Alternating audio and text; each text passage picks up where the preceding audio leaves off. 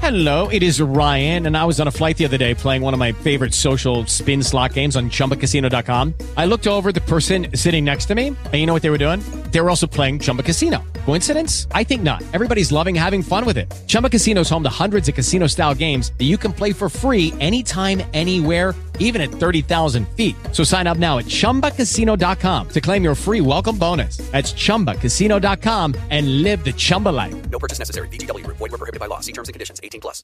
With Lucky Land slots, you can get lucky just about anywhere. Dearly beloved, we are gathered here today to. Has anyone seen the bride and groom? Sorry, sorry, we're here. We were getting lucky in the limo and we lost track of time. No, Lucky Land Casino, with cash prizes that add up quicker than a guest registry. In that case, I pronounce you lucky.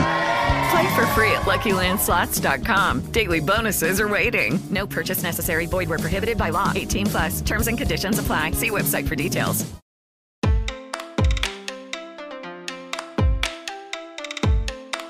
De acordo com o um relatório do Status Global sobre Prevenção da Violência contra Crianças de 2020, cerca de um bilhão de crianças são vítimas de algum tipo de violência todos os anos no mundo. Dessa forma, mesmo sendo consideradas fases cruciais para a formação humana, a infância e a adolescência ainda são tratadas de maneira inadequada. Na busca por proteger as crianças e os adolescentes ao redor do mundo, o sistema internacional possui diversas garantias previstas pelo direito das crianças e adolescentes. E para entender melhor sobre como essas garantias internacionais protegem esse grupo, hoje vamos conversar com a Caroline Sayuri Graels, advogada tributarista do Instituto Matos Filho. Esse é um episódio do Projeto Equidade, uma parceria entre o Instituto Matos Filho, o Politize e a Cívicos, onde explicamos de forma simples e descomplicada tudo o que você precisa saber sobre os direitos humanos. Vamos nessa? Olá, Caroline. Muito obrigada por participar e contribuir aqui com a gente hoje no Projeto Equidade. Oi, Flora. Bom dia, ouvintes também. Eu que agradeço a oportunidade. Sou muito fã do trabalho que vocês fazem, então é uma oportunidade muito boa estar participando desse debate, especialmente de um assunto tão legal. Caroline, antes da gente falar sobre as garantias internacionais para as crianças e adolescentes, você podia explicar para a gente um pouco melhor sobre o conceito de infância e adolescência? Bom, aqui nós temos sobre duas perspectivas. Né? A gente tem um conceito fechado, né, que é um conceito definido em lei, e no âmbito internacional, a Convenção do Direito das Crianças estabelece que criança é toda pessoa com menos de 18 anos de idade, salvo se a legislação aplicável a essa criança estabelecer que a maioridade seja alcançada no momento anterior. No âmbito do Brasil, nós temos a, o ECA, né, que é a legislação referência, que é o Estatuto da Criança e do Adolescente, que estabelece que criança é a pessoa com até 12 anos de idade incompleto e adolescente seria a pessoa entre 12 e 18 anos de idade. Agora, de uma perspectiva social, a gente não tem um conceito definido do que é ser criança, porque é um fenômeno muito singular que a gente não consegue definir é, separado das condições sociais e culturais do meio em que essa criança está inserida. Então, é por isso que a gente compreende muito a infância como uma construção construção social, né, no sentido de que a criança ela se desenvolve pela experiência social em que ela está inserida, tanto no âmbito familiar quanto no âmbito escolar ou até mesmo da sociedade. Então, se a gente olhar para o lado sociológico, a gente pode dizer que a infância atual não é a mesma infância do passado? Ou até mesmo que a infância em locais diferentes também são distintas? E por quê? Com certeza, são infâncias completamente distintas, porque a criança ela se desenvolve pela experiência social. Então, cada época vai imprimir uma concepção diversa de infância, né, decorrente tanto de condições econômicas, políticas, sociais, culturais, do meio que essa criança está inserida. Então, a título de exemplo, se a gente pensar numa criança dos anos 90, tem uma infância completamente distinta de uma criança hoje em dia. Isso porque aquela criança dos anos 90, ela cresceu basicamente com os adultos e pessoas com quem ela convivia presencialmente,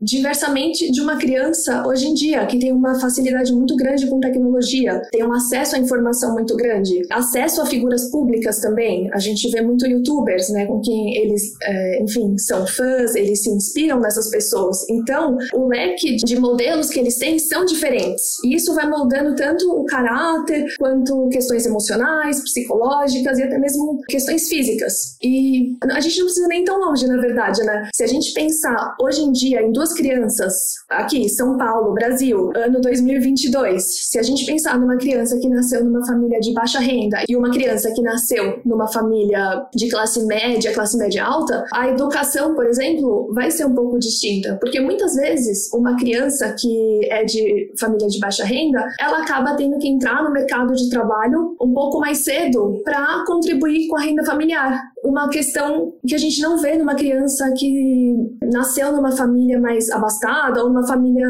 de classe média, porque o foco dela na infância ou até mesmo na adolescência vai ser mais realmente uma educação de qualidade. Com certeza, Caroline. Como a infância e a adolescência são protegidas internacionalmente, isso é, quais são os direitos que são garantidos às crianças e os adolescentes ao redor do mundo? Ao longo do século XX, nós testemunhamos uma consolidação desses direitos e garantias dessas crianças e adolescentes, passando de uma doutrina de situação irregular, em que essa criança e o adolescente eles eram objeto de proteção e repressão por parte do Estado, para uma doutrina de proteção integral, ou seja, em que a criança e o adolescente ela passa a ser um sujeito de direitos. E essa questão ela foi realmente pauta da agenda internacional em virtude da importância dessa fase da vida de qualquer pessoa, né? Porque a gente sabe que é uma fase de intenso desenvolvimento emocional, psicológico, físico. Então, em razão dessa importância, a agenda internacional foi se preocupando em desenvolver legislações visando a proteção desses direitos. Né? A gente pode citar, o primeiro normativo realmente contendo direitos às crianças foi a Declaração de Genebra, de 1924, até a gente chegar na Convenção do Direito das Crianças, dos Direitos da Criança, desculpa, de 1989, que realmente consolida essa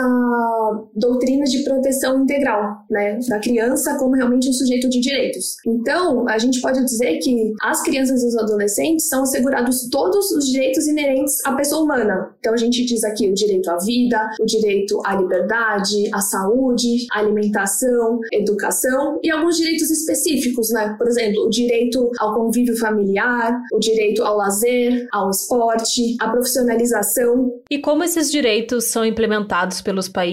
Você podia citar um exemplo prático? A implementação desses direitos normalmente se dão através de políticas públicas, né? Que são ações e programas do governo visando assegurar realmente esses direitos e garantias dessas crianças e adolescentes. A título de exemplo, nós temos no Brasil o Sistema Único de Saúde, que é o SUS, em que é, é disponibilizado, né, um atendimento, tratamento médico e até mesmo medicamentos e vacinas para as crianças e adolescentes e também até mesmo para as gestantes, né, é, visando um acompanhamento pré-natal, durante a gravidez e também é, após o parto em si, é, visando uma nutrição adequada, os exames adequados a serem realizados. Outro exemplo seria também a educação. Né? Nós temos diversas escolas públicas, creches também para crianças menores, que são disponibilizadas né, para essas crianças e adolescentes cuja família não consegue arcar com os custos de uma educação particular. Claro que a gente sabe que tem muito que melhorar ainda, mas é uma forma do governo né, assegurar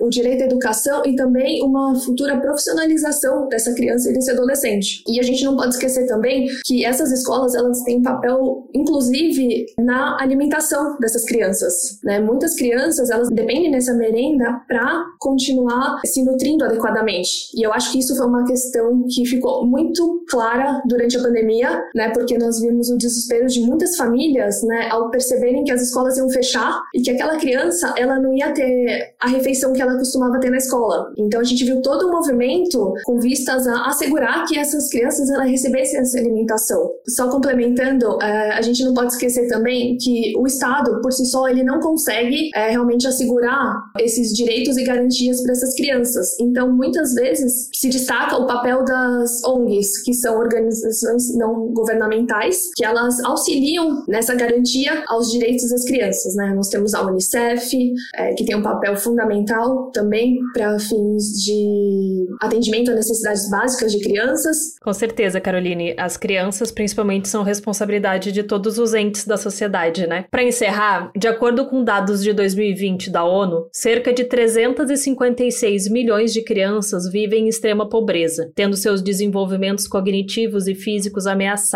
Sendo assim, na sua visão, o que deve ser feito para que o sistema internacional consiga efetivamente proteger esses indivíduos? Ao meu ver, nós já temos uma legislação muito robusta, assegurando direitos e garantias às crianças e aos adolescentes, né, tanto no âmbito internacional ou até mesmo no nacional, né, porque o ECA ele é uma legislação referência, inclusive referendada pela própria ONU. Então, realmente, a preocupação dos governos, né, eu digo no plural mesmo, porque assim uma preocupação dos governos no âmbito internacional deveria ser realmente a implementação desses direitos e garantias. Então, a título de exemplo, né, uma coisa que eu penso muito seriam políticas humanitárias de desenvolvimento e consolidação da paz em países ou regiões de conflito, porque a gente não pode esquecer que diversas crianças elas vivem nessas situações de perseguição política, de guerras é, constantemente, né? Então realmente é tirado delas uma oportunidade de uma vida digna e, e pensando também em formas de erradicação de pobreza, fome e desigualdades estruturais de uma forma mais mais ampla, uh, os governos mais ricos e que possuem tecnologias mais avançadas poderiam de alguma forma disponibilizar para países que enfrentam adversidades climáticas até, com vistas a possibilitar um maior desenvolvimento da,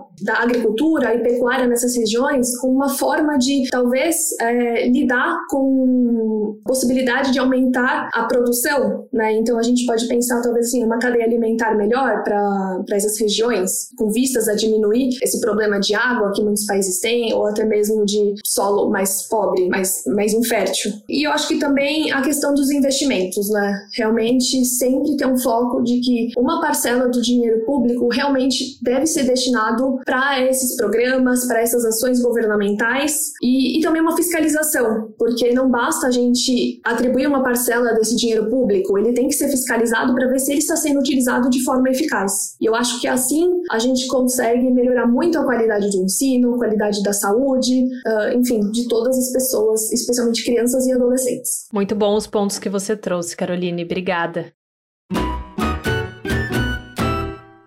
Agora a gente vai para o nosso ping-pong da equidade. E como é que vai funcionar? Eu vou falar algumas palavras ou termos e vou pedir para você, em poucas palavras, me dizer o que, que eles significam para o direito das crianças e dos adolescentes. Primeiro termo é interesse superior da criança. Por interesse superior da criança, a gente tem que entender o que é realmente o interesse para o desenvolvimento dessa criança, né? Que às vezes, muitas vezes a gente fala que toda criança tem, por exemplo, o direito ao convívio familiar. Mas a gente não pode esquecer que nem todas as famílias uh, são boas para criar uma criança. A gente vê diversas situações de maus tratos, situações de, de violência física, psicológica dessa criança. Então, o, o princípio né, do interesse superior da criança é saber fazer esse balanceamento do que, de qual os valores devem prevalecer. Realmente, o convívio familiar ou o desenvolvimento dessa criança. Então, é sempre pensar no que vai ser melhor para o desenvolvimento dela como pessoa, tanto da criança e do adolescente. Violência. Essa é uma questão muito muito difícil e infelizmente que a gente vê de todas as formas, em todas as idades. A gente vê crianças e adolescentes que passam por esse tipo de violência, não somente física como psicológica, e é uma questão que toda a sociedade deve ser vigilante. Direitos humanos. Garantir que essas crianças tenham todos os direitos que são inerentes à pessoa humana, eu digo direito à vida, dignidade, alimentação, educação, são fundamentais para que essa criança ela seja moldada de uma forma melhor porque a gente tem que pensar que ao atribuirmos um tratamento adequado para crianças e adolescentes, nós estaremos mudando uma sociedade nesse sentido. Dignidade. Deve ser assegurado condições dignas para que essa criança ela realmente tenha contatos com adultos e pessoas que a, a façam se sentir pertencida, a façam se sentir acolhida. Então, realmente assegurar uma vida digna, né? estarmos vigilantes também a novamente a questão dos maus tratos, de violência física, psicológica psicológica, ao trabalho infantil. Então, uma vida digna para uma criança é realmente possibilitar que ela consiga se desenvolver dentro das faixas etárias, né? Seja na fase de brincar, em que a gente expande a imaginação dessa criança, em que a gente dá liberdade para ela falar, em que a gente dá liberdade dela se expressar, né? Até a fase adolescente, enfim, para que ela possa realmente escolher é, de forma livre a, a religião, a profissão, que ela tenha todos os meios adequados para se tornar uma pessoa, um adulto com todos os direitos e possibilidades a todos. Muito bem, muito obrigada, Caroline. Agora eu tenho certeza que ficou bem mais claro quais são as garantias internacionais para as crianças e adolescentes e como o sistema internacional protege esses indivíduos. Obrigada a vocês pela participação. Contem comigo para próximos podcasts. O reconhecimento de direitos para segurança e amparo da infância e adolescência em âmbito internacional representa um avanço na tentativa de garantir a dignidade e o desenvolvimento desses indivíduos. Isso porque, como comentado, os mecanismos e as garantias previstas pelo sistema internacional visam assegurar que toda e qualquer criança ou adolescente no mundo tenha os seus direitos fundamentais respeitados. Dessa forma, o fortalecimento e a implementação desses direitos, tanto em nível internacional quanto quanto nacional, deve ser alcançado com a elaboração de políticas e medidas que buscam a plena proteção desses indivíduos. No Brasil, por exemplo, existem leis de defesa e promoção desses direitos, como é o caso do Estatuto da Criança e do Adolescente. Quer saber mais sobre essa lei? Então fique ligado que semana que vem voltamos com mais um episódio. Vamos falar sobre os direitos previstos na legislação brasileira e no Estatuto da Criança e do Adolescente. Por hoje, ficamos por aqui. Agradecemos a Caroline pela participação e esperamos que você tenha tenha gostado desse episódio. Ele é um dos vários conteúdos que produzimos no Projeto Equidade, uma parceria entre o Instituto Matos Filho, o Politize e a Cívicos. Além desse podcast, você também pode conferir os nossos conteúdos em formato de texto e de vídeo. Acesse a página do projeto no portal do Politize e confira tudo o que você precisa saber sobre os direitos humanos. Até a próxima!